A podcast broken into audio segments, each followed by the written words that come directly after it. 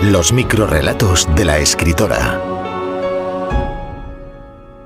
Clara lo ve claro. Clara trabajaba de guionista en una plataforma de pago. La semana pasada la echaron porque todo lo que escribía no aportaba nada nuevo. Sus padres no la invitan a ninguna fiesta familiar porque no da la talla en los juegos de sobremesa. Su hijo pequeño no quiere que le cuente cuentos antes de acostarse porque se aburre y se duerme enseguida. Su marido está agotado con ella por su falta de imaginación en la cama. Las ONG la odian por ser incapaz de imaginar un mundo mejor. Sus amigos no la invitan a los escape room porque al no tener inteligencia espacial no puede ayudar en nada.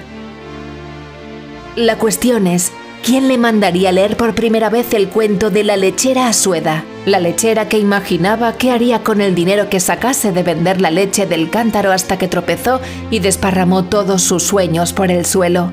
Ahora, por culpa de este cuento, Clara prefiere vivir sin imaginar ni esperar nada, no sea que se haga daño. Los microrelatos de la escritora. Síguela en Instagram.